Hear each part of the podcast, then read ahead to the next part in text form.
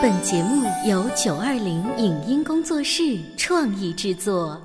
《潮爸辣妈》节目版权归合肥市广播电视台所有，任何未经允许的传播行为均属违规。欢迎与九二零影音工作室沟通合作事宜，电话零五五幺六三五零九三五六。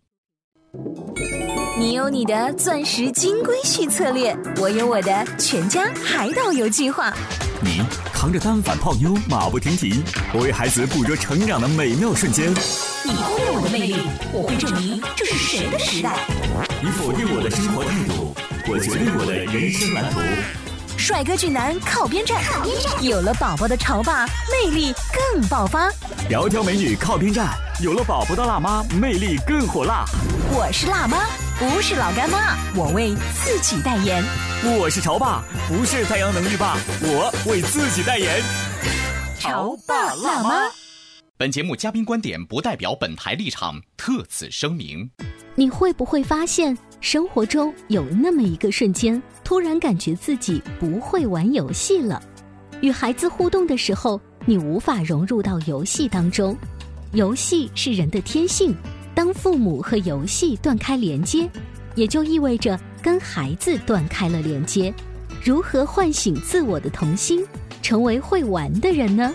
爸爸妈妈学会玩游戏的重要价值在哪里？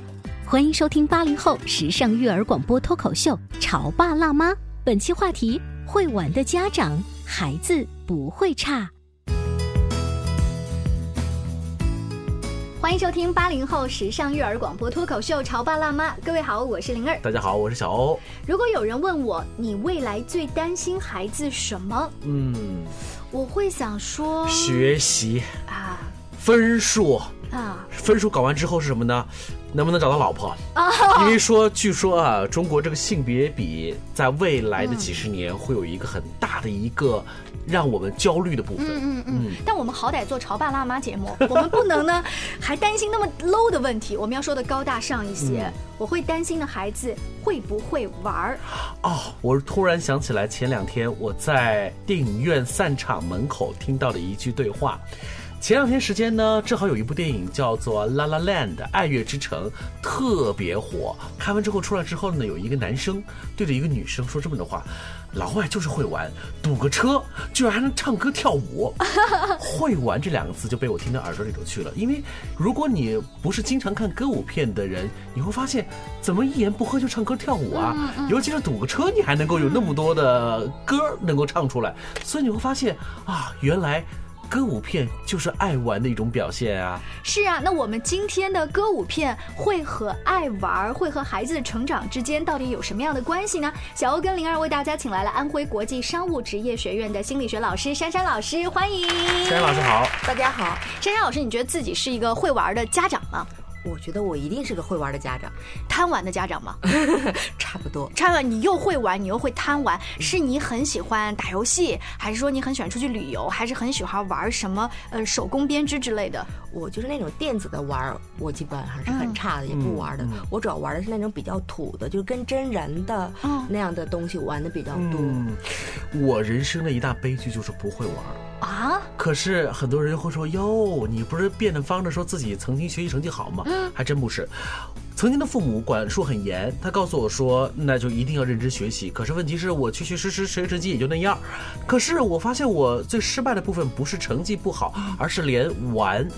一直也没有玩出个所以然出来，以至于我现在啊，你知道会有一个最特别恐惧的一件事情，就是突然哎，好像我发现我未来的这两三天假期到了，很期待，我干嘛呢？你不知道怎么玩是吗？我我玩什么呢？我去唱歌吗？哎呦，唱唱的不好听。出去玩玩什么呢？都是旅行团。嗯，我要是自己，哎呀，总而言之，这就一句话，不会玩。珊珊，你觉得他是那种典型的不会玩的人，还是他过度焦虑了？我觉得玩这个东西，以前你爸爸妈妈有没有去带你玩？小时候就很少。打个羽毛球没打十分钟，我爸说：“哎，那红烧肉在锅里都烧坏了啊！”我 就回到厨房去了。你要下象棋，嗯你自己可以一个人扮演这边，一个人扮演那边嘛。啊，我要过去接一个电话了哈，出这珊珊老。师刚才的问题提醒得特别好，他让我回忆我的童年有没有人带我玩？没，因为又是独生子女，父母有的时候呃不是在厨房就在上班，反正对于我们来讲，我们都一个人和一个人在作战。我是有一个爱玩的老爸，哪怕我老爸六十多岁了，我一回老家，我爸说：“哎，咱们这个假期去哪玩呢？”哦他会很着急，他会告让我们想法儿就找个地方玩儿，那他会让我们安排他的假期是这样子的。他喜欢出去玩儿旅行。那会不会我们节目进行到这儿的话呢？有些听众跟我们讨论说什么叫玩儿？我觉得我们家孩子挺会玩的呀，你不让他学习，他怎么都好，怎么都玩。可不是那种玩手机玩两个小时不带断的，那个叫叫玩，那真不是玩。那什么叫玩？难道每一个人都必须完成扎克伯格那样子弄一个 Facebook 出来吗？那也太高大上了。所以珊珊，你在你的眼里，就是怎么样才算是呃，我们今天这个话题，会玩的家长能教出一个更加优秀的孩子？你说的玩是怎么界定？我觉得玩儿是一种引导，玩是一个载体。嗯，比如说像我们在平时在带孩子玩的时候，那你不仅要带他出去玩，对不对？有些时候一边玩一边要聊聊当地的文化呀，那看到什么好玩的东西啊？哎，为什么会这样？嗯是一种启发，一种引导。人家说叫读万卷书，不如行万里路。一边玩一边要思考。嗯，你玩游戏有些时候说真的啊。呃，你的手是被动的跟着那那动的，包括看电视，那不叫玩儿，那你的大脑没有在转呀。嗯，所以在你看来的话，这个玩尽量多的是走出去，然后再是灵活运用四肢以及大脑，嗯这样子才叫玩。我觉得玩可能更多的要聊一聊心态，嗯，就是曾经的年少时光，我们通常会被父母责骂。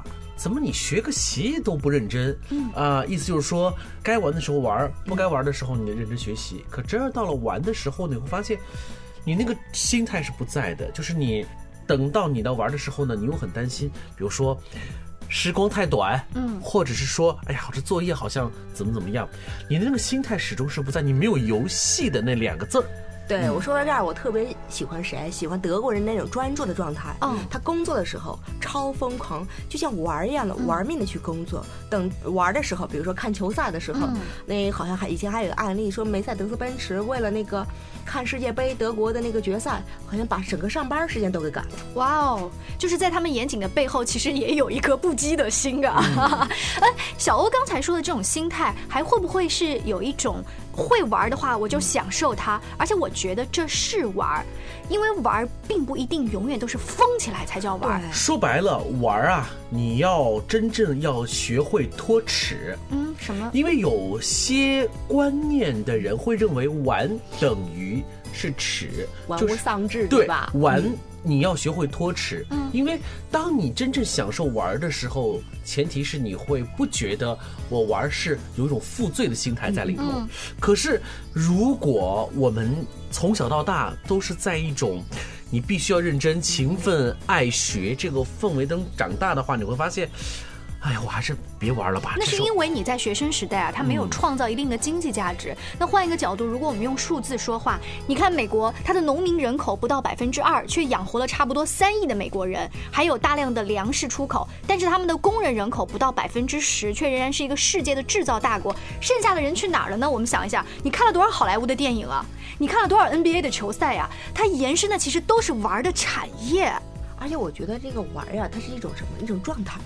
难道真的只有玩儿的时候他才是玩儿吗？嗯，他只要是开开心心做什么事儿都是开心的。那比如说读书，你爱做题，你爱做数学题，跟玩儿似的，那也是一种玩儿呀。嗯，就是不一定非要是疯起来的状态。对对，我记得我们曾经请过一个嘉宾，雪儿的妈妈戴老师，她说她想在旅行的过程当中教会女儿一种状态，就是享受孤独。嗯，这种孤独的状态，你一旦享受了，你沉浸在其中，你是会有收获的。你说这是玩吗？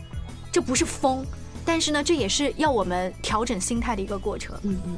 我家女儿特别爱看书，我就曾经问她，我说：“宝，你一天看几个小时书？你累不累？”嗯，她妈不累，挺好玩的。嗯，她的大脑其实在疯狂的运动当中。对对对，她就说：“妈妈，我看书就像看电影一样。嗯你看看，你什么时候能带个我疯狂的看那么多电影？我在看书的时候，我脑子里面一部一部的电影在放。还真是，我曾经看过一个国外的广告片，大概的意思就是说，这个小朋友他被爸爸妈妈送上了这个飞机，要空姐照顾他飞行一个国际的航班。在这个无聊的过程当中呢，他其实大脑跟着那个小说书已经进行了一场世界大战啊，见到了好多英雄人物。等到下飞机，书上合上那一瞬间，空姐问他说：“你这个长途飞行怎么样啊？”他说：“再好不过了。”其实看起来很平静。性，他的大脑像你的女儿一样，经过了很多电影。在飞速的运转中，是，而且呢，会玩的孩子通常都会特别的有灵性。嗯，举个例子，我呢是很羡慕小时候有。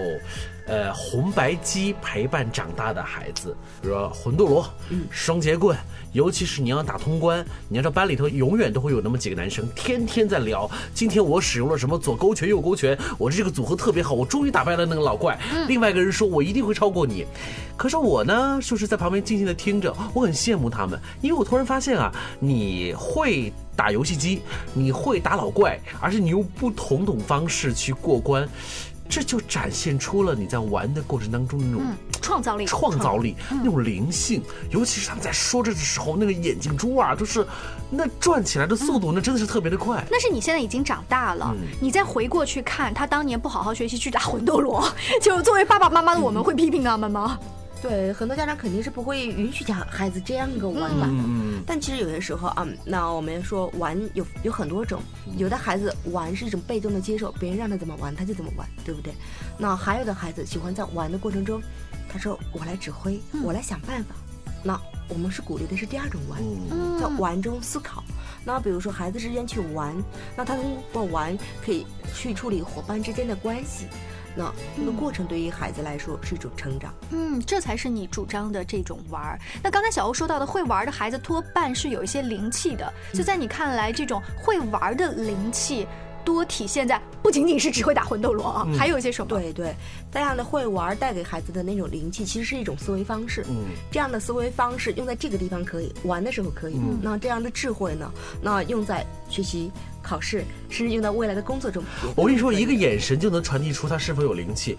他的是那种特别活泛的，嗯，很精神的那个状态。跟你说话的时候，你感觉他那个火花是在直往外溢的，那就是有灵气的。你有没有那种感觉？就是参加若干年的同学会，大家会问说都有谁来呀？哦，都有谁谁谁。嗯，其实我跟他不是很对啦，就算了算了，我不去。但是某一个人说谁谁谁会来，哎，很好。我并不是暗恋他，而是我知道他在的场合一定会很好玩儿，他会带给你很多的快乐。对，让大家这个场子不干，就不会只会啊你好敬个酒，尴尬。打一下就就走了，对不对？这种人就是你刚才说的那一种，他会热闹起来整个全场，而这是在未来的社会非常需要的、非常重要的。尤其对于我们商业院校的学生来说，真的是非常重要的一种本领。今天我们和大家来聊的话题是：你的孩子会不会玩？嗯，或者是我们是不是一个曾经爱玩的那个孩子？其实会玩很重要，到底有多重要呢？广告之后，我们继续来聊这个话题。您正在收听到的是故事广播《潮爸辣妈》。潮爸辣妈播出时间：FM 九八点八，合肥故事广播，周一至周五每天十四点首播，二十一点重播。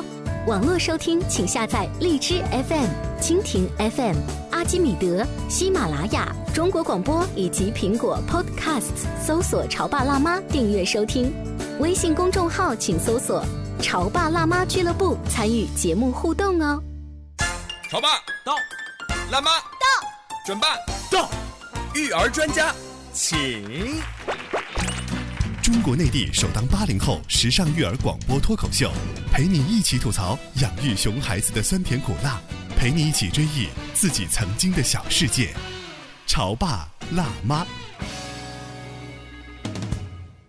本节目嘉宾观点不代表本台立场，特此声明。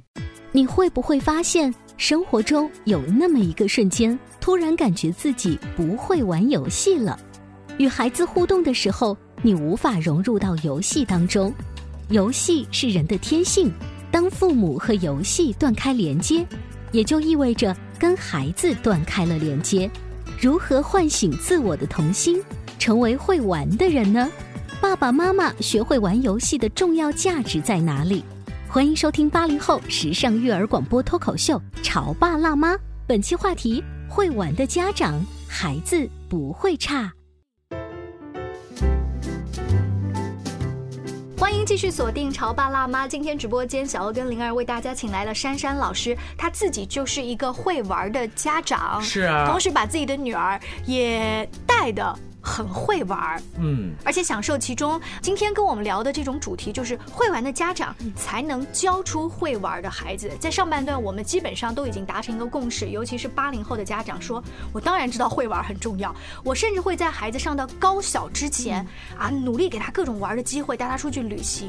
难道我还不叫会玩吗？我觉得会玩儿不仅是玩儿，那还要有个引导。嗯，怎么带孩子玩儿，不仅能够让让孩子很开心，对吧？在玩儿中还要有收获。所以珊珊平时带自己的女儿的时候，是用了哪些小方法去刻意的引导她，而体现了你自己从小就是孩子玩儿会玩儿？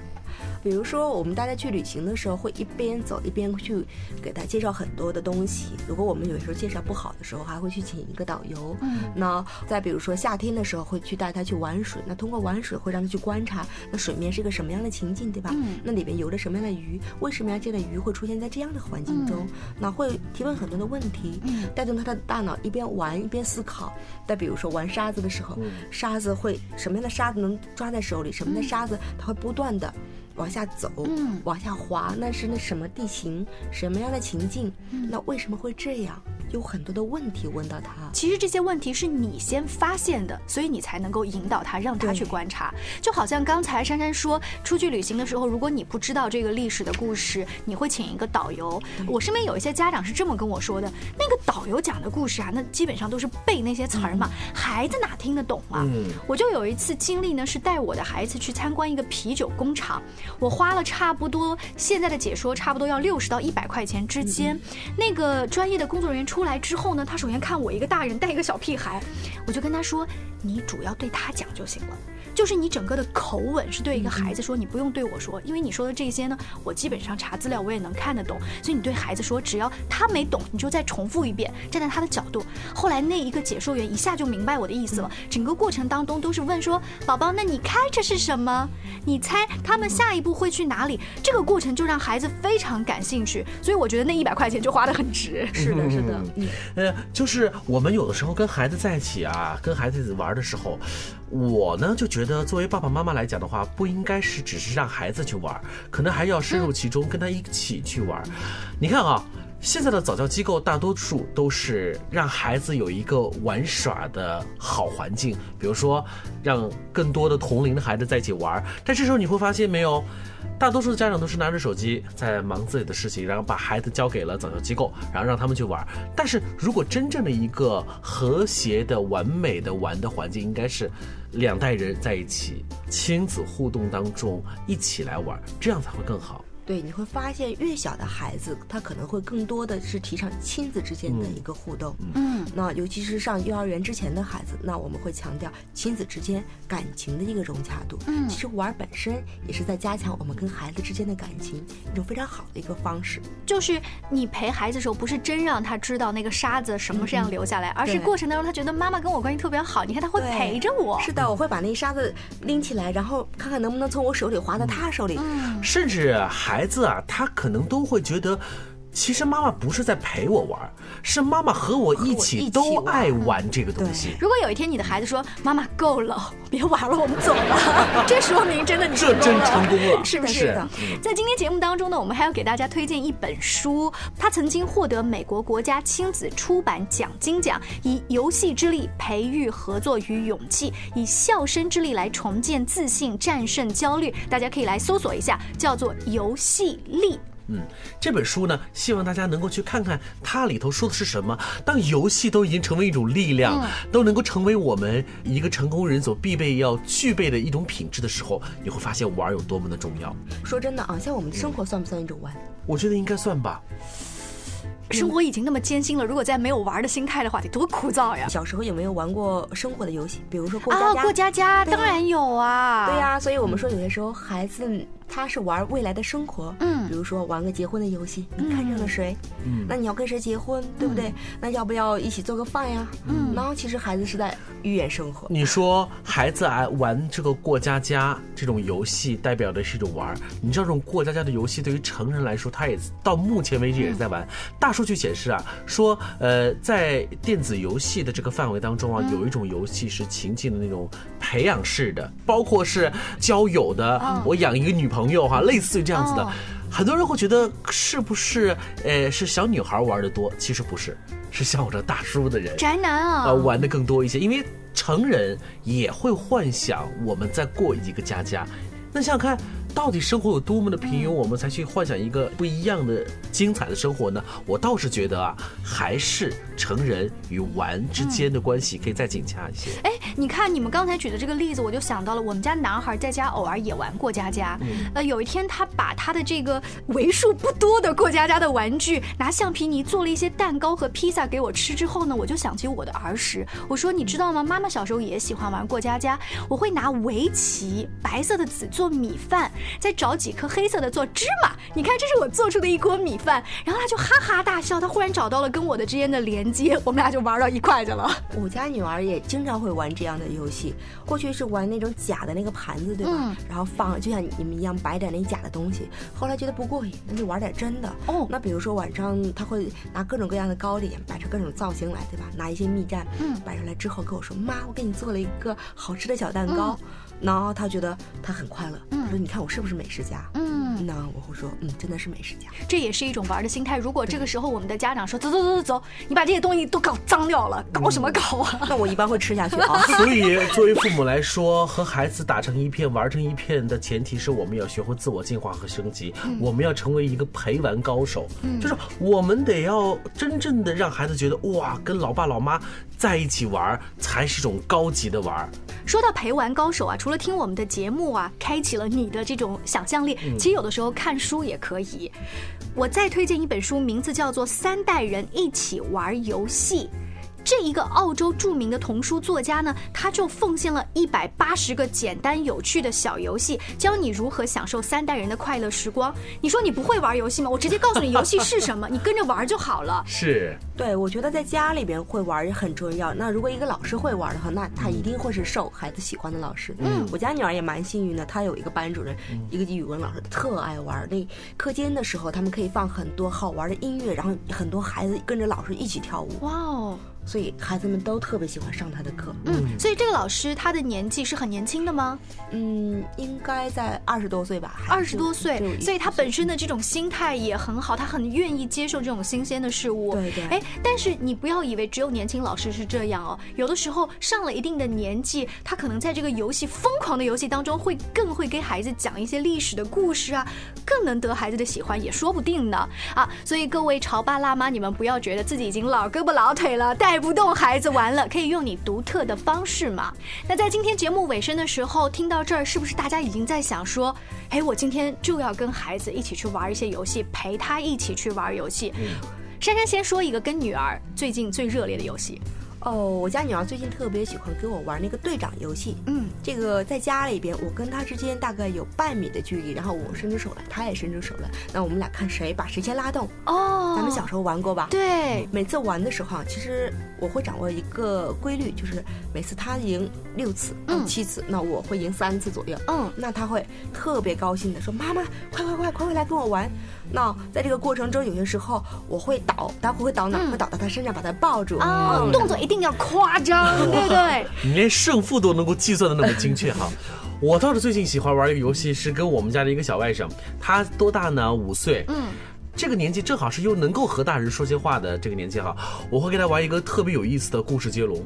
我跟他说一个特别惟妙惟肖的故事，说到关键的地方我停了，然后呢，他看着我，我然后你你说呢？嗯，然后他就看，嗯呃，然后就就就，然后我就按照他的方式让我再说，就是他会觉得特别开心，甚至是把他融到了这个故事当中因为。他觉得他也主宰了这个故事，他觉得他享受了这个过程。哇哦，好酷哦！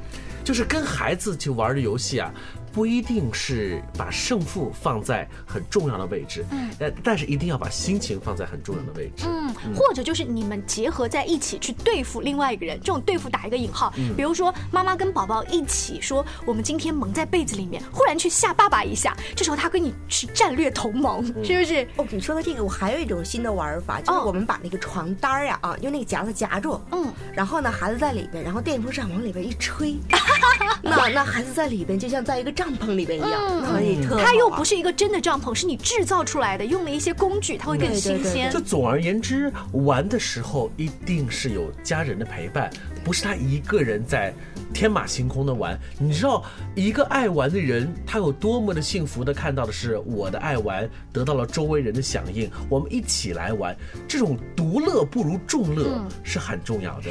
如果说听到这儿呢，还没有完全开启你的创造力跟想象力的话呢，在节目尾声再给大家推荐一本书。这是一位拥有十一位孙子孙女的澳洲著名童书作家，倾情奉献了一百八十个简单有趣的小游戏，书名叫做《三代人一起玩游戏》。非常感谢珊珊做客我们的直播间，更多有趣的育儿故事呢，也可以来搜索微信公众号“潮爸辣妈俱乐部”。下期见喽，拜拜。拜拜。以上节目由九二零影音工作室创意制作，感谢您的收听。